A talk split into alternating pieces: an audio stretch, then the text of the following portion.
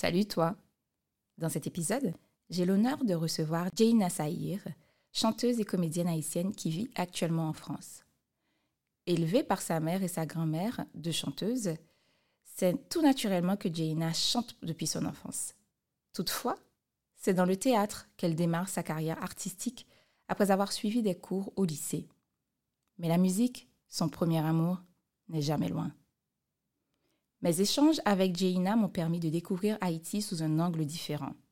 J'ai découvert un pays à la vie culturelle riche, tant en activités qu'en formation proposée aux enfants, jeunes et adultes. Je me suis dit que bon nombre d'Haïtiens et d'Haïtiennes ne connaissent pas non plus cette facette de leur pays. Et il n'est pas surprenant que les étrangers et les étrangères l'ignorent aussi. Au-delà de te raconter son parcours, Jaina te propose une véritable plongée dans une partie du monde haïtien du théâtre et du chant qui a forgé son art qu'elle transmet sur scène en Haïti et à l'étranger. Une raison supplémentaire pour toi d'écouter cet épisode. Donc place à l'histoire de Jaina racontée en trois parties. Si je te demande de citer le nom de quatre femmes astronautes, ou ingénieurs, ou économistes, ou chefs étoilés, à un moment dans ton cerveau, ça fait comme ça. Oui, on sèche lamentablement et encore plus si on recherche des femmes racisées. Et pourtant, elles sont nombreuses à contribuer au progrès du monde en toute discrétion et bien souvent pas très loin de chez nous. Je m'appelle Vanessa et je suis là pour te faire connaître le parcours vers le succès de femmes de nos communautés afin de t'informer, t'inspirer et peut-être te motiver à faire ce premier petit pas vers la réussite. Avec près de 8 milliards de personnes sur Terre, dont plus de 50% de femmes, il existe une multiplicité d'histoires et d'expériences qui valent la peine d'être entendues. Je vais donc t'en raconter quelques-unes et je suis persuadée que tu arriveras à t'identifier à une ou plusieurs de ces femmes. Allez, viens écouter leurs histoires. Ouais, c'est un cours d'enregistrement. Donc, bah, je vais te redire bonjour. Hein. Salut, Léina. Je suis ravie de t'avoir pour cet épisode de Nous les femmes. Enfin, enfin. Euh, comment tu te sens aujourd'hui? Fatiguée, je suis fatiguée, on va pas se mentir, mais je suis contente aussi qu'on puisse euh, enregistrer ce podcast. Ouais, enfin. enfin. Et moi, je suis euh, honorée. Pour la petite histoire, on s'est rencontrés en début d'année, sur mars-avril à peu près, lors du concert de Cécile, Cécile McLaurin Salvin et on ne se connaissait pas, mais je te suivais sur les réseaux sociaux, je suivais plutôt ton travail et c'est là, et je t'ai, grâce aux réseaux sociaux, la magie des réseaux sociaux, je t'ai reconnue en fait. et tu m'as bien accueilli, tu m'as, tu t'es pas de mes équipes, celle-là? Donc, euh, encore doublement super heureuse et honorée de t'avoir avec nous, d'avoir cet échange avec toi. Alors, comment ça va se passer? C'est que euh, on va, je vais te demander rapidement de te présenter en quelques mots. Euh, qui est Jaina pour euh, ceux et celles qui ne te connaissent pas. Et après, on va dérouler ton, ton parcours en détail euh, comme on le fait pour un, pour un entretien avec une invitée habituelle. Est-ce que ça te va? Ça me va. OK. Donc, qui es-tu, Jaina? Présente-toi rapidement. J'ai dit que ça m'allait, mais j'ai pas dit que c'était facile. C'est vraiment un exercice que j'aime pas faire. Oui, mais assurément, te présenter rapidement. Ben, Parce que ouais, ton nom. en fait, euh, oui, ça, c'est les bases. C'est la Euh, base, ton âge. Jaina. Je suis, je- en fait, mes deux prénoms, c'est Jaina Saïr. et Mon nom de famille, c'est Célestin. Et euh, je l'ai complètement rayé de ma vie d'artiste, ce nom de famille, pour garder mes deux prénoms. Donc, euh, Jaina Saïr pour tout le monde. Euh, j'ai 28 ans. Je vais avoir 29 ans le 15 octobre, très prochainement. Oh là là! ouais, C'est ton mois, c'est ton mois. OK. exactement. Euh, bah, je suis née d'une famille, euh, on est deux en fait. Je suis l'aînée. Bah, je pense que c'est tout, tout ce qui est basique. euh, OK, c'est déjà pas mal. Et tout ça, quoi. Ben, on va dérouler tout ça. Voilà. Et euh, donc, Jaina, toi, tu es, tu es comédienne, chanteuse. Oui. Et moi, je dirais aussi danseuse, parce que bon, on le verra plus tard. Alors, on va recommencer euh, l'entretien, enfin, en bonne et due forme. Donc voilà, parle-nous un peu de ton enfance, parce que euh, on sait que l'enfance a un poids euh, énorme sur la personne, l'adulte qu'on est aujourd'hui. Donc, dis-nous où tu es né et, et, quel- dans et la famille, ta- dans quelle éducation tu as eue, etc. Ce genre de choses. Alors, moi, je suis née le 15 octobre, comme je l'ai dit, 1994, à l'hô- à l'hôpital de l'Université d'État d'Haïti. Je À suis née, Port-au-Prince. Ouais. ouais, à l'hôpital général, comme on l'appelle, L'hôpital général. l'hôpital général, à tel hôpital général. Je suis née vraiment dans la cour de l'hôpital. Ma mère n'a pas pas vrai. sur le, te jure, bon, Énorme, bref. énorme, énorme. Et euh, j'ai grandi et, euh, à Turgeau, à Haut-Turgeau, euh, dans une, dans un quartier qu'on appelle La Grotte, Cité Gabriel. Toute ma famille, en fait, vient, vient de ce quartier-là. mhm. Et euh, j'ai, T'as un frère, j'ai un petit frère, j'ai un petit Mhm. frère de 9 ans de moins que moi. Donc tu On es l'aîné. deux. Je suis l'aîné, on n'est que deux. Mhm. Et j'ai grandi avec ma mère, ma grand-mère et mon oncle. J'ai pas grandi avec mon père parce que lui, il a vécu, euh, voilà, il vivait aux États-Unis. Il vit encore d'ailleurs. Et euh, j'ai grandi avec deux femmes et un homme, mais surtout ces deux femmes parce que j'étais tout le temps dans les jupes et les jupons de, de, de ma mère et ma grand-mère. Et ta grand-mère. Et c'est, j'ai eu une enfance assez, est-ce que je peux dire assez normale, je pense, à l'église, bien sûr, parce que je suis née dans une famille chrétienne protestante. Donc éducation religieuse. Et éducation religieuse, Stricte? euh, Mhm. hum, oui, surtout quand tu es, tu, tu es euh, élevé par deux femmes, tu Mhm. vois. Et Oui. euh, mon oncle faisait aussi son office de père parce que c'était, c'était vraiment euh, l'homme de la maison, en quelque sorte.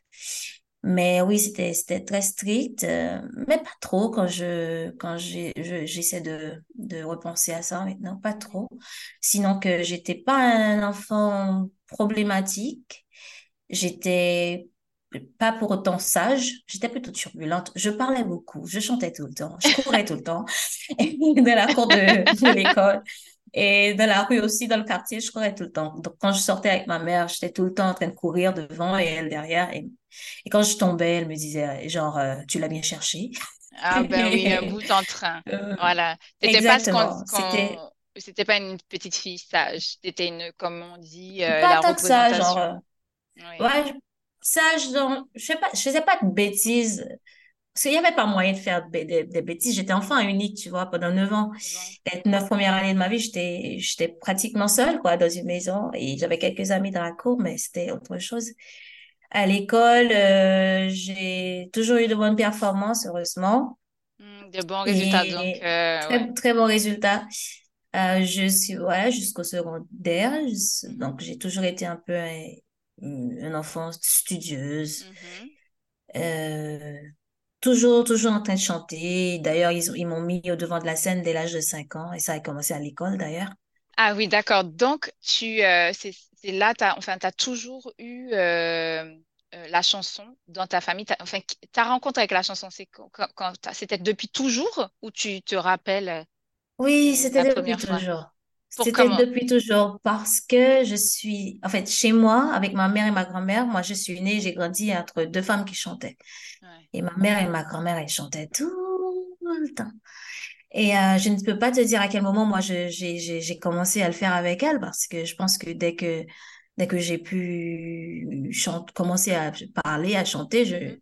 je faisais un peu l'exercice quoi parce que tu es un enfant, tu reproduis un peu tout ce que tu vois autour de toi. Mhm. Et euh, et on avait des moments mais vraiment de très beaux moments où on chantait tout le temps ensemble à Toutes les trois, trois? toutes les Ouais. trois à la maison. euh, ma mère pouvait être dans la cuisine, ma grand-mère euh, ma grand-mère euh, devant en train de faire la lessive et moi je suis dans le salon et on chante et ça se propage dans toute la maison. Il y a quelqu'un qui décide, ok, je fais la voix soprano, moi je fais l'alto et puis voilà, on, on chantait comme ça tout le temps. Et quand mon petit frère, lui, il est né, on a un peu continué cette, c'était un- comme une espèce de trad- tradition, euh, Tradition familiale nos dans la petits famille. moments à nous, c'est c'est ce qui c'est ce qui nous rassemblait, qui nous reconnectait. Même aujourd'hui, même, même quand je suis loin de ma famille, il y a des moments où, même si je suis plus chrétienne, protestante, donc ces moments d'adoration qui sont pas, pas des moments d'adoration comme tu fais à l'église, mais il y a des moments où des chansons, elles me, elles me, elles me reviennent et que je me mets à, mets à chanter. Et je pense, et je pense à ma mère très fort. Et je sens qu'à chaque fois je chante ces ces chansons-là. Et il y a une connexion. Et dans ma tête, je me dis peut-être que ma mère à la maison en Haïti où elle est, elle est en train de chanter aussi. Ma grand-mère, malheureusement, elle ne peut plus le faire parce qu'elle est décédée il y a deux ans de cela. Hmm. Et euh, c'est ce lien de chant, c'était très tellement fort entre nous trois hmm. que quand ma grand parce qu'à un moment, ma grand-mère, elle a laissé le pays aussi pour aller vivre aux États-Unis avec mes oncles. Et euh, quand elle est revenue, il y a trois ans de trois ans, quatre ans de cela, quatre ans de cela. Elle est revenue en Haïti? Elle est revenue en Haïti, mais elle était malade. Elle souffrait de démence et de début d'Alzheimer. Et les seuls moments de lucidité qu'elle avait, c'était les moments où on chantait. Oh là là, ok, c'est beau. Hein. Et c'était quelque chose de mm. très fort. Magnifique, qu'on a quand même eu la chance de vivre et de revivre avec elle. Avec elle. Et euh, avec mon petit frère en plus, parce que quand elle est partie, mon petit frère il était assez jeune et quand elle est revenue, il était il était assez grand pour nous accompagner et il tapait parce que lui, il a fait un peu de batterie. Il tapait et il chantait et tout le monde chantait et la musique, en fait, le chant, c'est inné en fait chez moi. C'est une histoire de famille et, mm-hmm. et ça, c'est pas prêt d'arrêter quoi. Donc tu dis que ta mère et ta grand-mère chantaient, donc tu as toujours euh, été, tu étais dans une famille d'artistes et tu dis que ton frère euh, aussi fait des musiciens. Donc c'était une famille d'artistes. Oui, c'est une famille d'artistes, mais pas professionnelle, parce que je suis la seule qui, bien sûr. qui, a pris ce chemin de me dire, bon, je me suis même pas décidée à le faire, ça s'est présenté à moi et je me suis mm-hmm. laissée emporter jusqu'à ce que je le prenne vraiment au sérieux. Mm-hmm. Et, euh, mais oui, ma grand-mère d'ailleurs, elle était maestra de chorale, de, de dame à l'église. Et ma mère, elle a fait ça aussi. Et euh, mon petit frère, lui, il, chante et il a appris à jouer tout seul la batterie et, la saxo et le saxophone maintenant. Mm-hmm. Et euh, oui, on a toujours chanté dans ma famille. On a toujours mm-hmm. chanté. Même mon oncle, je me rappelle, il chantait un peu des fois. Pas tout le temps, mais pas comme nous. ça chantait tout le temps chez moi. Ok. Ok, et tu nous dis, euh, donc, goût pour le chant dès, ton plus jeune âge, en fait, tu, depuis toujours tu chantes. Donc, ta première scène, tu, tu nous as dit tout à l'heure que c'était très jeune. Et raconte-nous comment ça s'est passé. Donc, tu avais 5 ans. 4 ans? 5 ans. plutôt. Mon premier, mon premier souvenir de moi sur une scène, c'est exactement, c'était à la cérémonie de graduation. Tu sais qu'en Haïti, on a cette, euh, Oui, euh, cette espèce de tradition quand tu euh, passes de, du kindergarten, de de la maternelle. ici, de la maternelle, au pour entrer en CP, voilà. Et ils font une cérémonie de graduation où les mhm. enfants, ils présentent un talent, ils chantent, ils dansent ou les trucs comme ça. Et moi, un super spectacle. Mhm. Exactement, et c'est mon premier souvenir de scène. C'était là, j'ai chanté, j'ai dit, j'ai dit euh, un texte, j'ai même prononcé le discours pour la promotion. Ok. Et après parce que je suis restée dans la même école, après cette cérémonie de graduation, les six autres années qui ont précédé, qui ont, qui ont suivi, ouais. qui ont suivi, oui, la directrice, elle, elle a, elle m'a fait chanter elle me faisait chanter, mais, tout, mais pendant toutes les, à, chaque cérémonie de graduation, pendant les six années qui ont suivi. D'accord, même j'étais en cours élémentaire, j'allais chanter, euh, ah oui, j'allais chanter euh, parce qu'il y a une cérémonie de graduation pour les enfants en, et ça a duré euh, tout, tout, tout ton primaire, presque. Oui, donc du coup, et comment tu te sentais? Tu t'es dit, ben, tu l'as fait avec plaisir, enfin, ou bien tu t'es dit, tu n'avais pas le choix?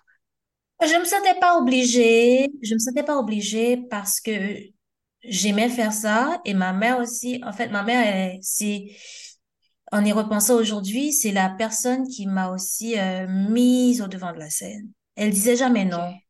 Quand on, me, on lui demandait, est-ce que Jaina peut venir chanter à notre mariage? Mm-hmm. Est-ce que Jaina peut venir chanter à, notre cérémonie de graduation? Elle était comme ça. Elle, était OP. Allez, bah oui, go. ah oui, ah oui. Et puis, ah elle prenait toujours un photographe. Elle s'assurait qu'il y ait quelqu'un pour prendre une photo, quelqu'un pour faire une vidéo. Elle était vraiment, elle aimait ça. Elle aimait, elle aimait me voir chanter tout le temps. OK. OK. Je me sentais pas forcée du Tu tu te sentais pas forcée, tu le vivais bien, comme en tant que petite fille. Oui, parce que c'était aussi une activité, euh, quand, en tant qu'enfant, c'était aussi une activité pour toi. Faire du théâtre à l'école, à l'église, mm-hmm. chanter à l'église et à l'école, c'était, c'était aussi tes activités. Autre, en dehors de, de la maison, c'était tes activités aussi. Mm-hmm. Donc oui, on aimait faire ça. Je me rappelle, on faisait aussi des, des, des fêtes, euh, à l'église Mhm. et c'était toujours pareil. J'étais toujours là à chanter et à faire partie d'une pièce de théâtre. Ah oui, depuis toujours. Ok. Ah oui, on me faisait... Bon, je, je pense que je, je dis on me faisait parce que j'étais enfant, j'étais, Oui. mineure, tu vois. Mais euh, me connaissant et avec les souvenirs que j'ai, j'étais, comme on dit chez nous, un dent de, une dent de devant, tu vois. Ils ont dent devant, t'es toujours un dent devant dans pareil, ça. yo. Donc, tu aimais bien. Ok. J'aimais bien ça. Alors, j'ai une question totalement décorrélée euh, de, de, de ton enfance. En fait, c'est une question que je pose à toutes mes invités parce que, comme, enfin, en- tu vis en France maintenant et euh, comme toi, moi aussi, je vis en France. Donc, on est ce qu'on appelle issu de la diversité. Est-ce que, euh, que ce soit en Haïti ou à n'importe quel endroit ou même en France, est-ce qu'à un moment, tu t'es sentie différente ou quelqu'un t'a fait te sentir différente? Non, enfin, je me suis toujours sentie différente. Je me suis Ok, toujours sentie différente. On m'a toujours fait sentir que j'étais différente. ok, depuis, Que ce depuis soit, enfant. que ce Ok, soit de façon positive ou négative, négative. j'ai toujours, j'ai toujours eu des moments où je me disais, Hmm, il y a un truc, il y a un Mais, truc. ah ouais, Mais ok, oui, il y a un, tr- même, même, en fait, que tu ne comprenais pas, en fait. oui, ok. Euh, Mais aujourd'hui, tu ton traitement, ton, tr- ton traitement par rapport à- aux enfants de la famille ou euh, ton traitement par rapport, euh, en fait, à- dans la classe ou Mhm, oui, que ce soit de façon positive ou négative, je me suis toujours sentie différente, mais je n'ai pas toujours accepté parce que je n'ai pas toujours compris. Mais maintenant adulte, une fois adulte, comme je suis quelqu'un qui, qui me remet tout le temps en question, qui essaie de, Mhm, de- je suis perpétuellement dans une crise existentielle, mhm. à me Ah, chercher, à me, essayer de comprendre, à comprendre que pourquoi je suis sur Terre et tout ça, mais euh, aussi parce qu'en tant qu'adulte, à des moments, on a de- vraiment de, de sérieux travail à faire sur soi-même, Tout à euh, fait. voir genre des thérapies, des Mhm, psychologues et tout ça. Et euh, aujourd'hui, je comprends mieux. mhm, Et je- voilà, mais on a, j'ai Ok, toujours senti que j'étais Tu as toujours différente. senti. Je te pose la Ouais. question parce que moi, enfin, je m'étais pas spécialement sentie différente. euh, bah, et tu quoi, et tu quoi ça? Enfin, je- on m'a fait sentir que j'étais différente euh, en Haïti, en fait. euh, et je parle de différence physique parce que, enfin, pour la petite histoire, enfin, c'est ton entretien, mais je me permets. j'avais 4 ans, j'étais en maternelle aussi, au kindergarten. Eh bien, enfin, je jouais avec des filles. À un moment, il y a une fille un peu plus claire euh, que nous, enfin, qui me dit, bah, Mm. je joue pas avec toi parce que t'es noir. OK? Et sur le Eh, moment, ah ben oui, en Haïti, il y a ça aussi. Il faut pas dire, euh, on va dire les choses comme elles sont. Et du coup, oui, voilà. Et là, je me suis sentie différente, mais je l'ai pas mal pris, en fait. Du haut de mes quatre ans, tu vois, je regardais la fille qui, qui, s- qui a embarqué une autre fille qui me ressemblait, qui était noire comme moi, et qui est partie jouer avec elle. Et je, je me suis dit, elle est un peu bête, elle. Enfin, elle veut pas jouer avec la noire, mais elle joue avec l'autre. Enfin, je me suis barrée. Mais là, j'ai senti que j'étais différente. Mais tu vois, dans mon pays d'origine, tu vois. Donc, c'était pour la petite histoire. C'est pour ça que je te demande, euh, euh, à un moment de notre enfance, on se, on se sent ou bien quelqu'un te fait te sentir différente. Et oui. voilà. Et après, tu verras que c'est une, peut-être euh, dans ta vie que ça t'a aidé, ça t'a suivi et ça peut être une force. Bien sûr, parce que moi, moi à l'école, j'ai aussi subi le harcèlement scolaire. Ah bon? Ok. Et ah si, ah si, et, et, et des fois, des fois, les gens peuvent. Mais il y a, il y a plusieurs formes et toutes. En fait, il y a tellement de, de nuances dans le harcèlement. En fait, dans- je vais dire un truc dur parce que des fois, on essaie de comprendre pourquoi les enfants, ils harcèlent les autres. On essaie de dire, parce qu'on on se, on, on dit, on dit que, on sait que des enfants peuvent se faire harceler parce qu'elle est, parce qu'on, chez nous, il y a le colorisme, il y a des personnes Mhm, Il y a les filles ou les enfants qu'on considère trop foncés, mhm, celle qui est un petit peu plus claire, celle mhm, qui est, tu vois, il y a ça. Et les enfants peuvent se faire harceler parce que il y a ça. Bah, Tu es mhm. plus- la plus foncée de la classe, donc on te Ouais. harcèle. Il y a ça. On peut aussi te harceler chez nous en Haïti parce que tu es considéré comme le geek de la classe. Voilà. Il y a ça. Et moi, Pour ça, je l'ai subi. Ah oui, parce que tu étais bon élève. Et on peut aussi te harceler euh, à l'école parce que tu tu te retrouves pas dans, dans les Oui, activités des autres et que tu tu fais euh, tu te mets à part quoi. Mhm, Tu peux être harcelé pour ça. Et pour plein de choses, Pour plein de fait. choses. Mais c'est pas qu'en Haïti, hein, parce que on, on- partout, on dit tout, on dit que les enfants peuvent être cruels entre eux et c'est, Exactement. c'est un fait. Ouais. Donc, quand je t'ai parlé de...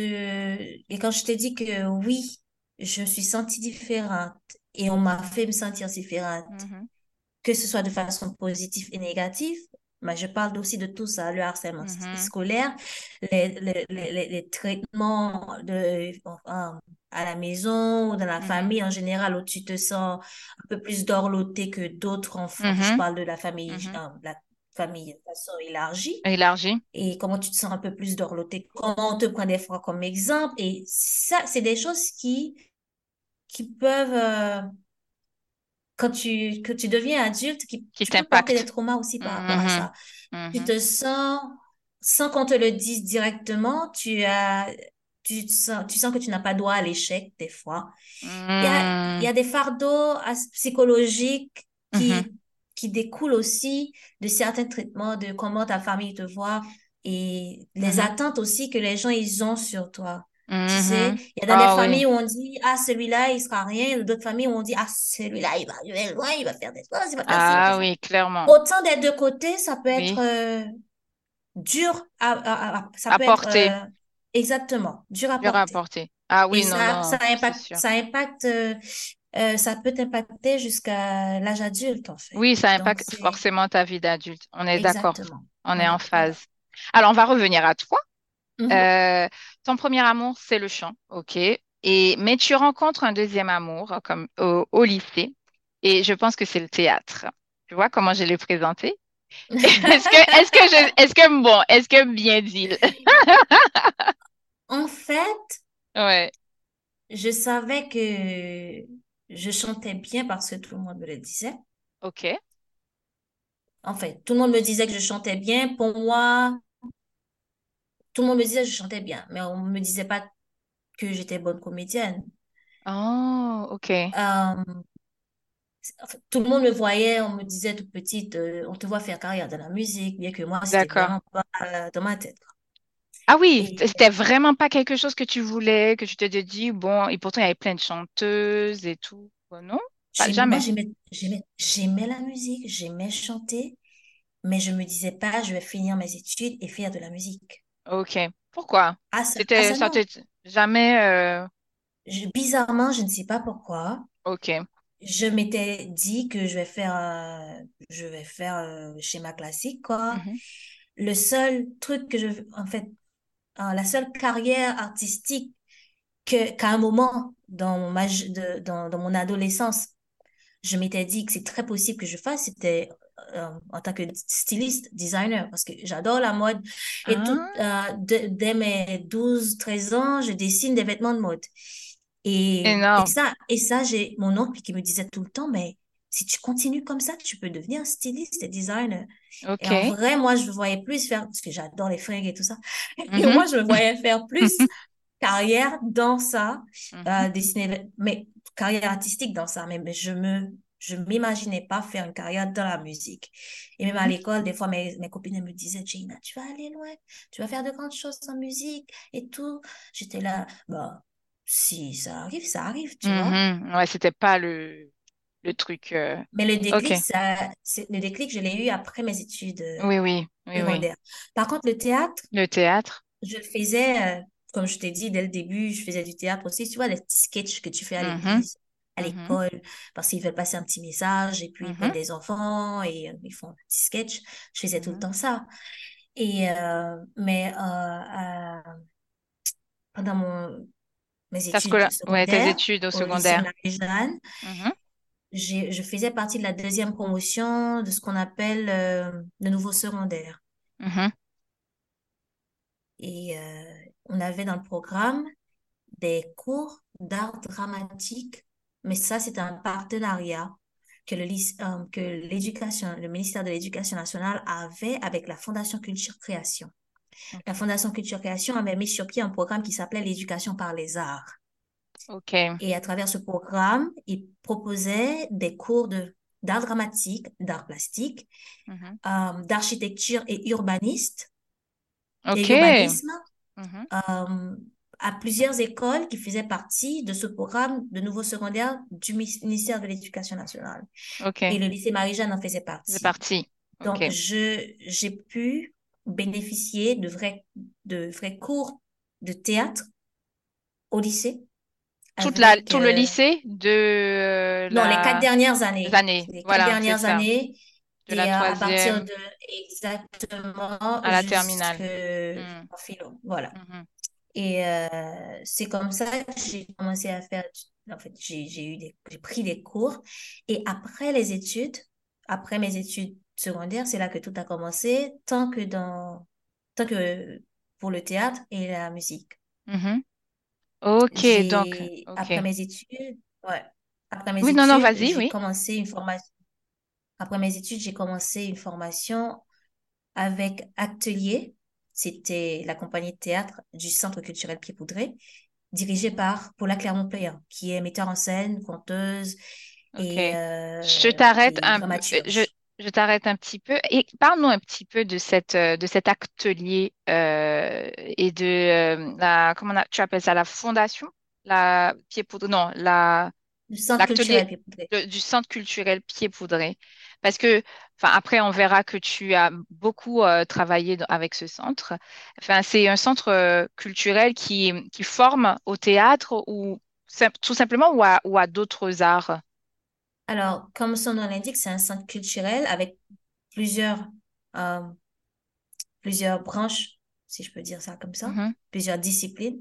mhm. Donc, dans le centre culturel Pied-Poudré, il y a la bibliothèque déjà, qui est un espace ouvert. D'ailleurs, j'en parle et, et parce que le centre existe encore, Dieu merci, malgré tout ce qui se malgré passe à qui. Port-au-Prince.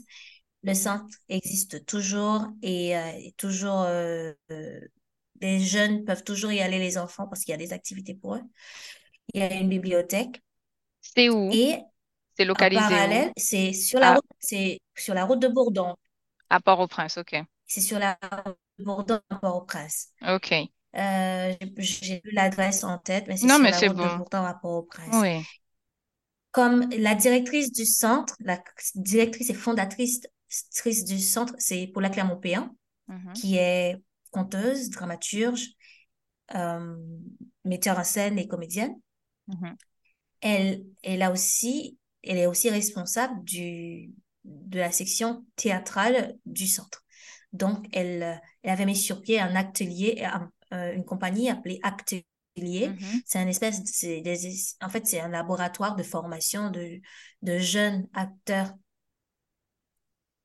Et donc, j'ai fait une formation avec Paula.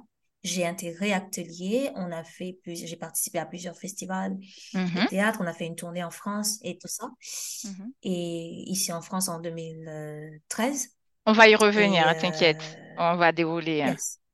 Et c'est vraiment avec eux que j'ai commencé. C'est avec eux que et que tu as fait ta première scène de théâtre avec eux, avec euh, professionnel. Oui. professionnel. Ok, ok. Donc, tu t'orientes rapidement vers le théâtre et tu, euh, après tes études, tu, tu vas directement. euh, pour toi, c'était euh, c'était logique. Ah non? Non. Pas du tout? Alors, après mes études, je voulais faire les langues et l'interprétariat. Mhm. Et euh, j'ai été m'inscrire, j'ai été m'inscrire à la, ça s'appelait comment cette école?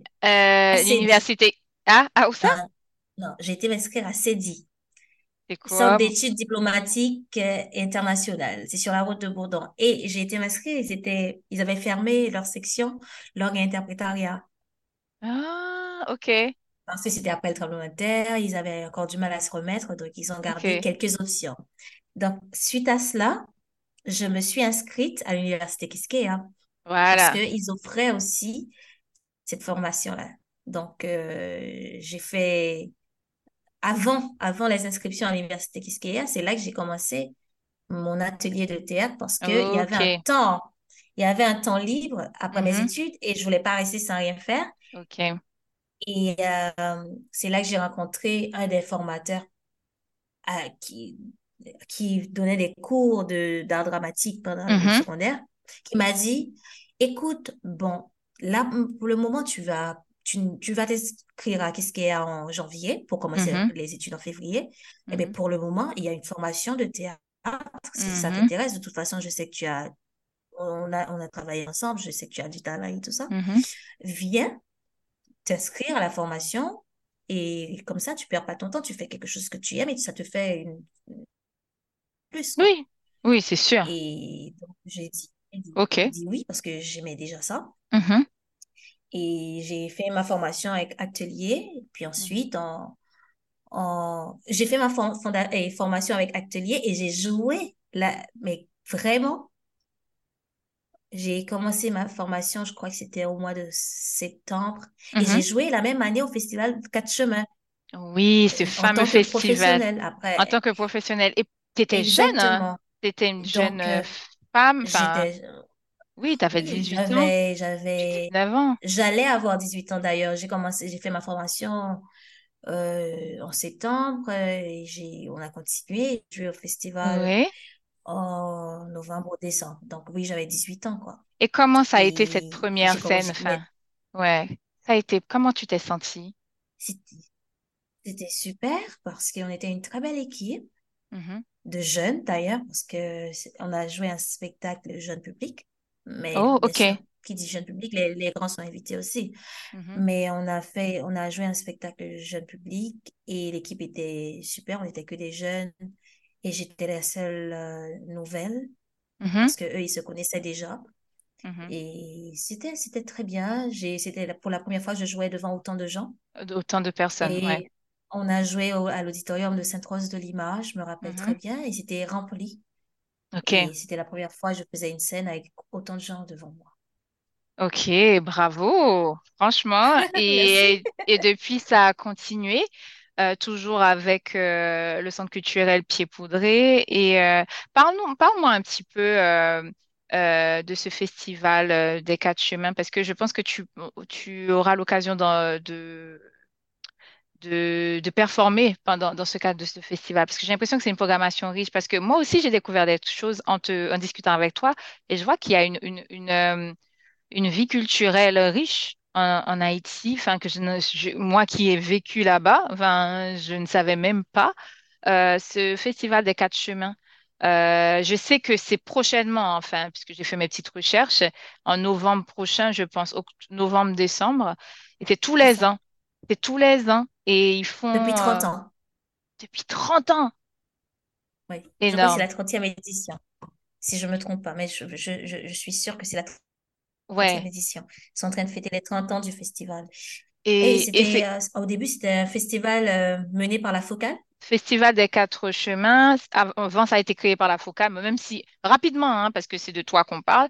C'est juste que je pense que euh, voilà, ça, vaut le coup d'en parler. Surtout parce que euh, Haïti est, hum, connu pour, euh, pour pas mal de catastrophes, pour tous les maux de la terre, et alors qu'il y a une vie culturelle foisonnante, en fait. Donc euh, voilà, Festival des Quatre Chemins créé par la FOCAL. Donc j'étais perdue un petit moment, mais là, c'est bon, on est reparti.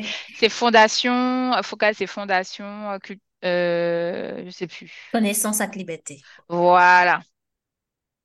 La Focale, c'est Fondation, Connaissance avec liberté. Mhm, Et le festival a été créé par la Focale et il y a quelques années, le festival a pris son indépendance. C'est plus sous mhm. la tutelle de la Focale, c'est un festival à part entière. Ok. et euh, qui fête ses 30 ans cette année et qui est dirigé aujourd'hui par Guy Régis Junior, qui est comédien, dramaturge et metteur en scène haïtien. Ok.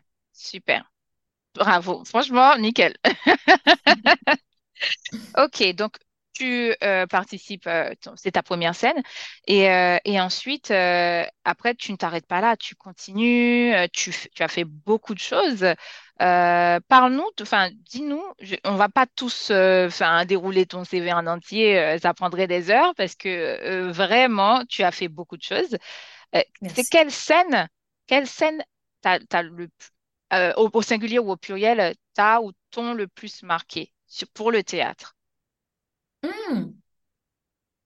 Waouh, c'est dur parce que C'est dire tout, parce le- que toutes les le- expériences sont, sont les, uniques. les expériences avec le théâtre, c'est très particulier. Mhm. chaque expérience que je fais, chaque, sur chaque nouvelle pièce que je travaille, ah, mais j'ai vraiment un rapport assez, j'allais dire assez spirituel avec le théâtre, mais en vrai, je suis à fond dans cette histoire de spiritualité. Donc, mm-hmm. pratiquement tout ce que je fais, c'est très... Mais les projets de théâtre arrivent toujours à des moments de ma vie où j'en ai besoin. Tu es arrivé à la fin de cet épisode. Bravo et merci pour ton écoute. Je suis sûre que ce parcours de femme, à défaut de t'inspirer, t'aura été instructif.